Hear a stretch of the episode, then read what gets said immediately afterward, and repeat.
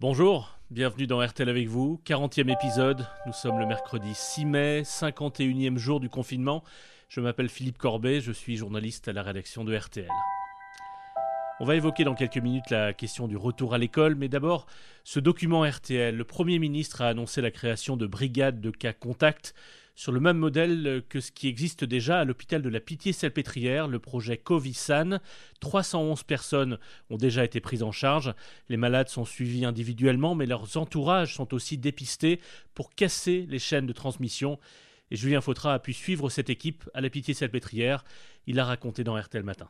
Absolument, des médecins, des bénévoles qui ont investi quelques bureaux au sein de cette immensité qu'est l'hôpital de la Pitié-Salpêtrière. Ici, c'est le centre opérationnel. Jean-Sébastien Molitor apporte son expertise d'humanitaire. Il a travaillé pour Solidarité Internationale qui a lutté contre le choléra en Haïti. On va suivre un entretien, une prise de connaissance du foyer. Lorsqu'un malade est détecté, soit parce qu'il est arrivé aux urgences ou alors chez son médecin traitant, que le cas n'est pas grave, eh bien, ce patient est orienté vers cette structure. Une équipe se déplacera alors au domicile pour l'analyser et pour prélever l'entourage. La réussite de ce dispositif est le traitement de environ 80% de tous les cas suspects. Nous sommes arrivés à un stade de l'épidémie qui permet d'effectuer ce travail sur mesure, cet accompagnement individuel.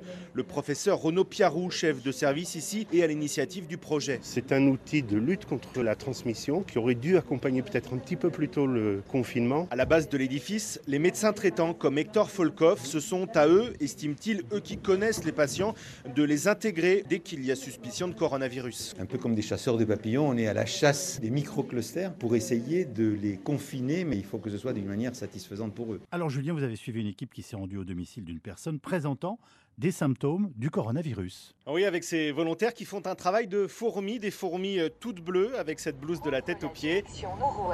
Et toujours en binôme, un préleveur, Covid, pour les membres du foyer, c'est le rôle de Meriem. Et puis il y a Camille pour l'évaluation sociale. La maman présente des symptômes euh, Covid. Donc du coup l'idée c'est de voir bah, déjà son état à elle et de comprendre un petit peu au niveau de son foyer parce qu'elle a quatre enfants. La question clé c'est comment isoler là où les personnes malades en fonction de la situation sociale du foyer. Cela dépend de l'appartement, surtout du nombre de chambres. Bonjour. Nibia éprouve des difficultés à respirer. C'est dur pour moi, c'est pas l'habitude. Ma mère elle a, des, elle a des symptômes. Avant le résultat des tests, il faut environ 24 heures. Elle va s'isoler dans le petit salon de cet appartement très étroit. C'est pour la santé, pour mes enfants. Je vais prendre la relève. Et Inès, 15 ans seulement, en classe de seconde, se propose de prendre le relais. Ma mère va rester ici dans le salon. On va apporter à ma mère euh, sa nourriture ici, sa vaisselle ici, ses habits. Elle va rester là toute seule. Donc je pense qu'on va faire des grands plats simples tout le monde. Et pour casser la chaîne de transmission, l'équipe de l'hôpital rappelle les gestes nécessaires à Mustapha, Zakaria et Naël, 13, 10 et 8 ans. Moi, avant, je me lavais les mains juste comme ça et après je partais. Mais elle, elle nous a appris qu'il fallait bien, bien, bien tout essuyer. Se laver les ongles, se laver entre les doigts, tout. Surtout quand on voit maman. Et en fait, euh, on va dormir tout seul dans une chambre et nous, on sera. Nous tous dans une salle. Et un panier de nos habits sales à nous et un panier de elle pour, qu'on n'attrape pas le Covid. L'une des pistes est l'isolement du malade dans un hôtel. Le groupe Accord en met trois à disposition, mais cela est impossible ici, à moins de déstabiliser le foyer. Merci beaucoup. Allez. Ben là, on a pu toucher euh, ben les enfants, comme vous avez pu voir, euh, qui sont euh, très actifs dans le foyer. On dit, nous, on voudrait une pièce où la personne pourrait être isolée. C'est eux qui ont suggéré le salon. Isolement, isolement, ce ne sera pas parfait. Mais s'ils ne mangent pas tous en même temps, ben, ce sera déjà ça de, de gagner, entre guillemets. Du cas par cas qu'il faut étendre à tout le territoire, selon les médecins, afin d'éviter une seconde vague de l'épidémie. Merci beaucoup, Julien Fautra. Très intéressant d'entendre le fonctionnement hein, de ces premières brigades et très émouvant d'entendre ces enfants qui ont décidé de prendre soin de leur maman et de faire tous les efforts qu'il faut pour que la famille préserve sa bonne santé. Julien Fautra en immersion avec les équipes Covisan.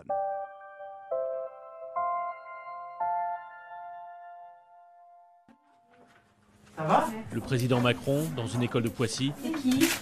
il retire brièvement son masque pour qu'on le reconnaisse. On a parlé tout à l'heure. J'ai enlevé le masque. Deux secondes. Vous allez bien? C'est une école qui accueille des enfants de soignants. Bon, est-ce que vous allez bien alors? Et qu'est-ce qu'ils font tes parents? Ma mère, elle est infirmière et mon père, il aide les personnes âgées. Vous avez compris un peu ce qui se passe? Oui. Alors qu'est-ce que c'est les gestes barrières? Il faut se laver très régulièrement les mains, tousser éternuer dans son coude. Oui. Utiliser des mouchoirs à usage unique. Très bien. J'ai appris la, la plupart. Il faut bien se laver les mains, il faut frotter les pouces et il faut tousser dans son cou. Ouais. Nous, les adultes, on va mettre des masques. On n'est pas tous habitués, donc parfois, moi, j'arrête pas de le faire. Tu es obligé de toucher ton masque parce qu'il n'est pas bien ajusté. Et s'il y a un bout de virus là, tac, la seule solution pour moi, c'est de me laver les mains avec du gel le plus souvent possible. Tu connais des gens qui l'ont eu? Ouais, vas-y. Oui, il y a un chanteur qui a eu le Covid-19. Qui ça? C'est un chanteur, mais je connais pas son nom. Ah. Et il va mieux maintenant? Euh, non, il est mort. Oh là. Ouais, la sombre réalité du virus euh, n'échappe pas à ses écoliers. Yves Calvi a convié dans RTL Matin euh, Carl Olive, c'est le maire de Poissy, la ville où se trouve l'école qu'a visité le chef de l'État. Bonjour Carl Olive.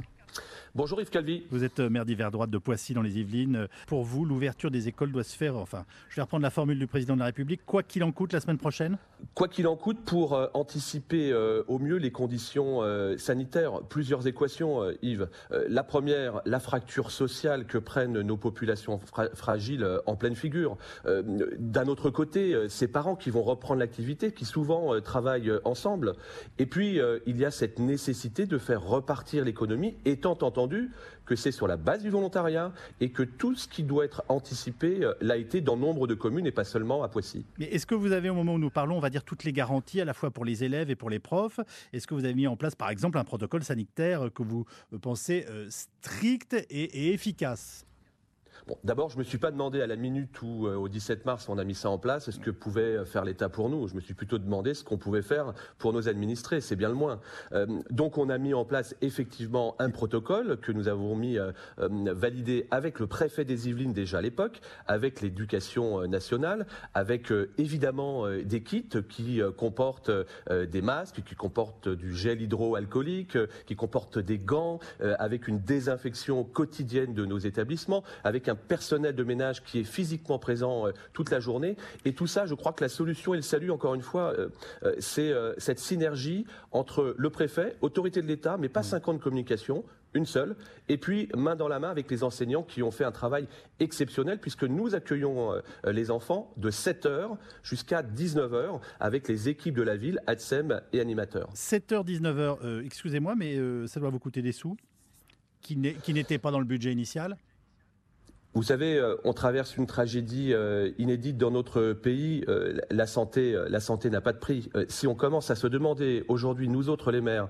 si notre budget de fonctionnement ne va pas être équilibré parce que nous avons commandé, comme à Poissy, 100 000 masques qui représentent 200 000 euros, alors il ne faut pas s'engager pour pour être pour faire nation. On est face à l'histoire. Alors, on a évidemment beaucoup de questions à vous poser. Que dites-vous aux professeurs qui ne veulent pas reprendre et qui font jouer un éventuel droit de retrait, ce qui est parfaitement légal? Moi, j'ai un ami qui est maire dans les Yvelines. Il a une de profs dans son école élémentaire. Il n'y en a que quatre qui veulent revenir en ce moment.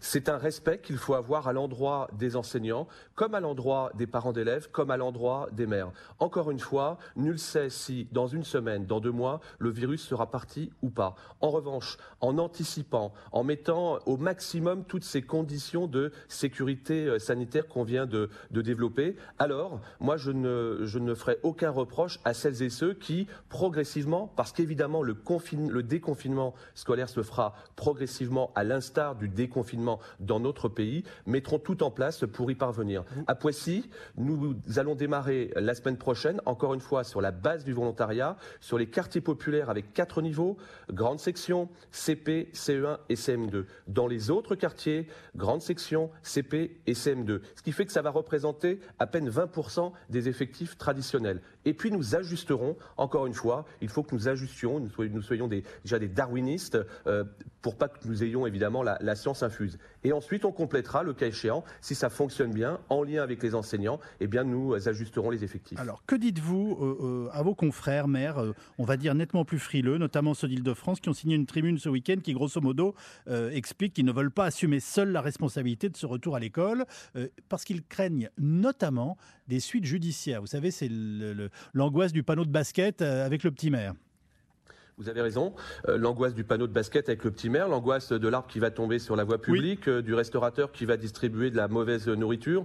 On est confronté à cela euh, depuis le premier jour où on a été élu. On ne peut pas se plaindre pendant des années d'avoir été les oubliés de la République et aujourd'hui où nous avons la main, nous sommes exposés, se dire, se poser 50 questions avant d'aller au front. Mais vous Donc, comprenez leur comprends- réticence, pardonnez-moi. Vous sûr. qui êtes très volontariste, on l'entend ce matin, vous les traitez pas de pétochards.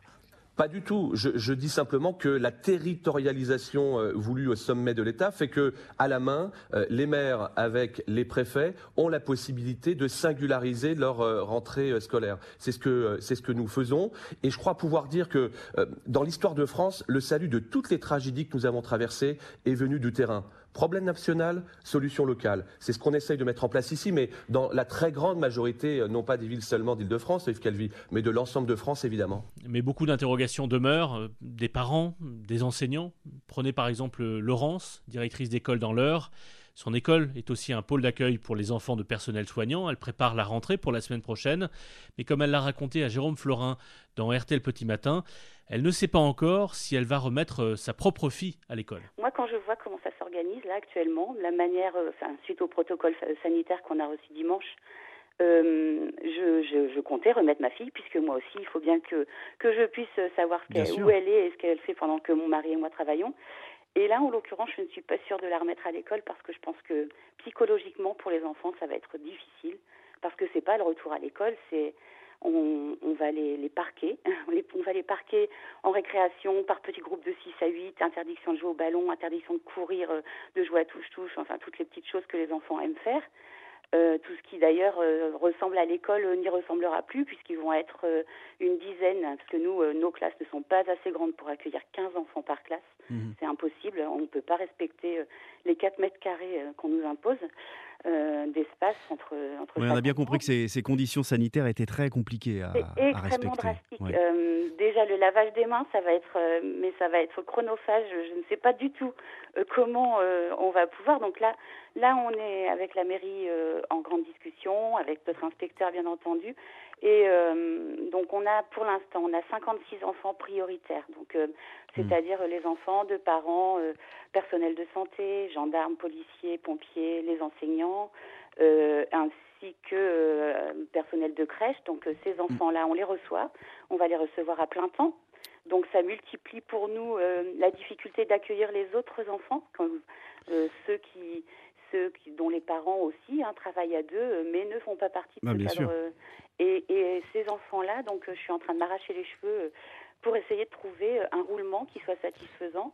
Parce que pour l'instant, le roulement que j'arrive à trouver pour accueillir ces enfants, en plus des 56 euh, prioritaires, ça voudrait dire que les enfants reviendraient. Donc, vous êtes un peu euh, débordée, on l'entend, Laurence, directrice d'école primaire. Une directrice d'école qui ne remet pas sa fille à l'école, c'est intéressant.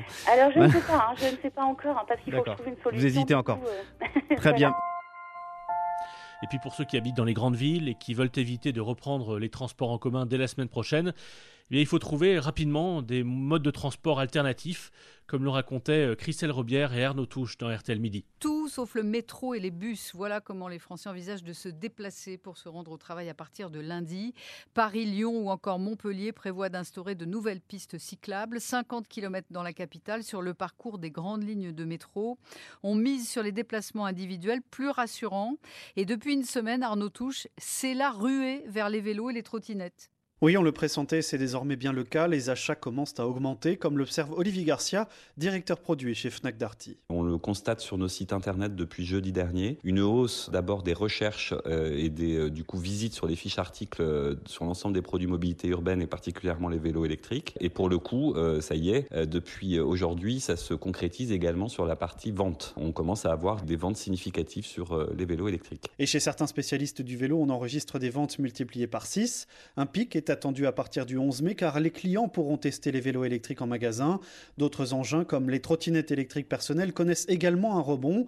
Fabrice Furlan, président de la Fédération des professionnels de la micromobilité, s'en réjouit mais appelle aussi à la prudence. On s'attend à voir euh, beaucoup de nouveaux pratiquants et nous notre rôle aussi c'est d'attirer leur attention sur euh, attention, hein, prenez bien les bases de la pratique, sécurisez-vous, équipez-vous aussi euh, pour être visible et, aussi d'un casque pour protéger votre tête. Hein. On n'a qu'un seul cerveau et c'est important de le protéger. Du côté des offres en libre service, on s'active aussi. 19 000 vélos seront disponibles à partir de lundi prochain à Paris. C'est 2500 de plus par rapport à cette semaine. Et alors que le monde de la culture, euh, laminé par la crise sanitaire et économique, attend ce mercredi des annonces du président de la République, je voudrais vous faire entendre euh, Marc Duguin, écrivain, cinéaste, euh, que Bernard Lehu a, joint chez lui en Bretagne où il s'est confiné deux jours après la fin du tournage d'une adaptation d'Eugénie Grandet de Balzac, donc il est en train de monter son film.